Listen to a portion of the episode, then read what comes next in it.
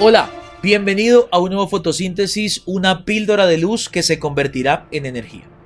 Hoy entramos al día 2 de nuestra serie 5 del, mes de octubre y estoy seguro que hoy vamos a empezar un recorrido maravilloso por las cinco zonas. Esta semana vamos a estar trabajando sola escritura.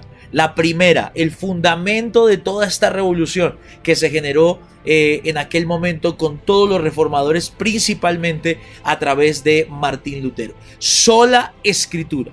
Y sola escritura es el fundamento, ¿por qué? Porque fue el grito de Martín Lutero.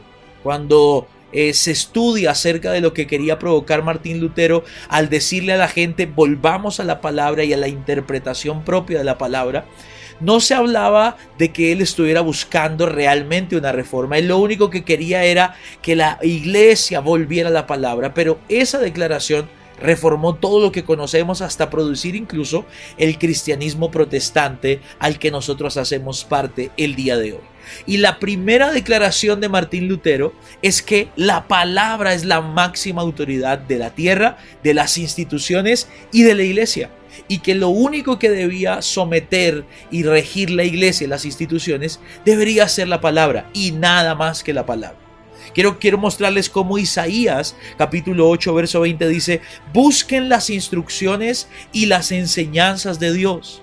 Quienes contradicen su palabra están en completa oscuridad. Y esto tiene que ver con lo que vimos ayer. Cuando se saca la palabra, cuando se malinterpreta la palabra, cuando se interpreta la palabra a nuestro acomodo o cuando simplemente se crean doctrinas paralelas a la palabra, traemos oscuridad. Y esto fue lo que quiso decir Lutero y todos sus compañeros reformadores. Volvamos a la palabra, porque lámpara es a nuestros pies su palabra. Ahora mira lo que dice Marcos 7:13 anulan la palabra de Dios para transmitir su propia tradición. Y este es solo un ejemplo entre muchos otros, dijo Jesús.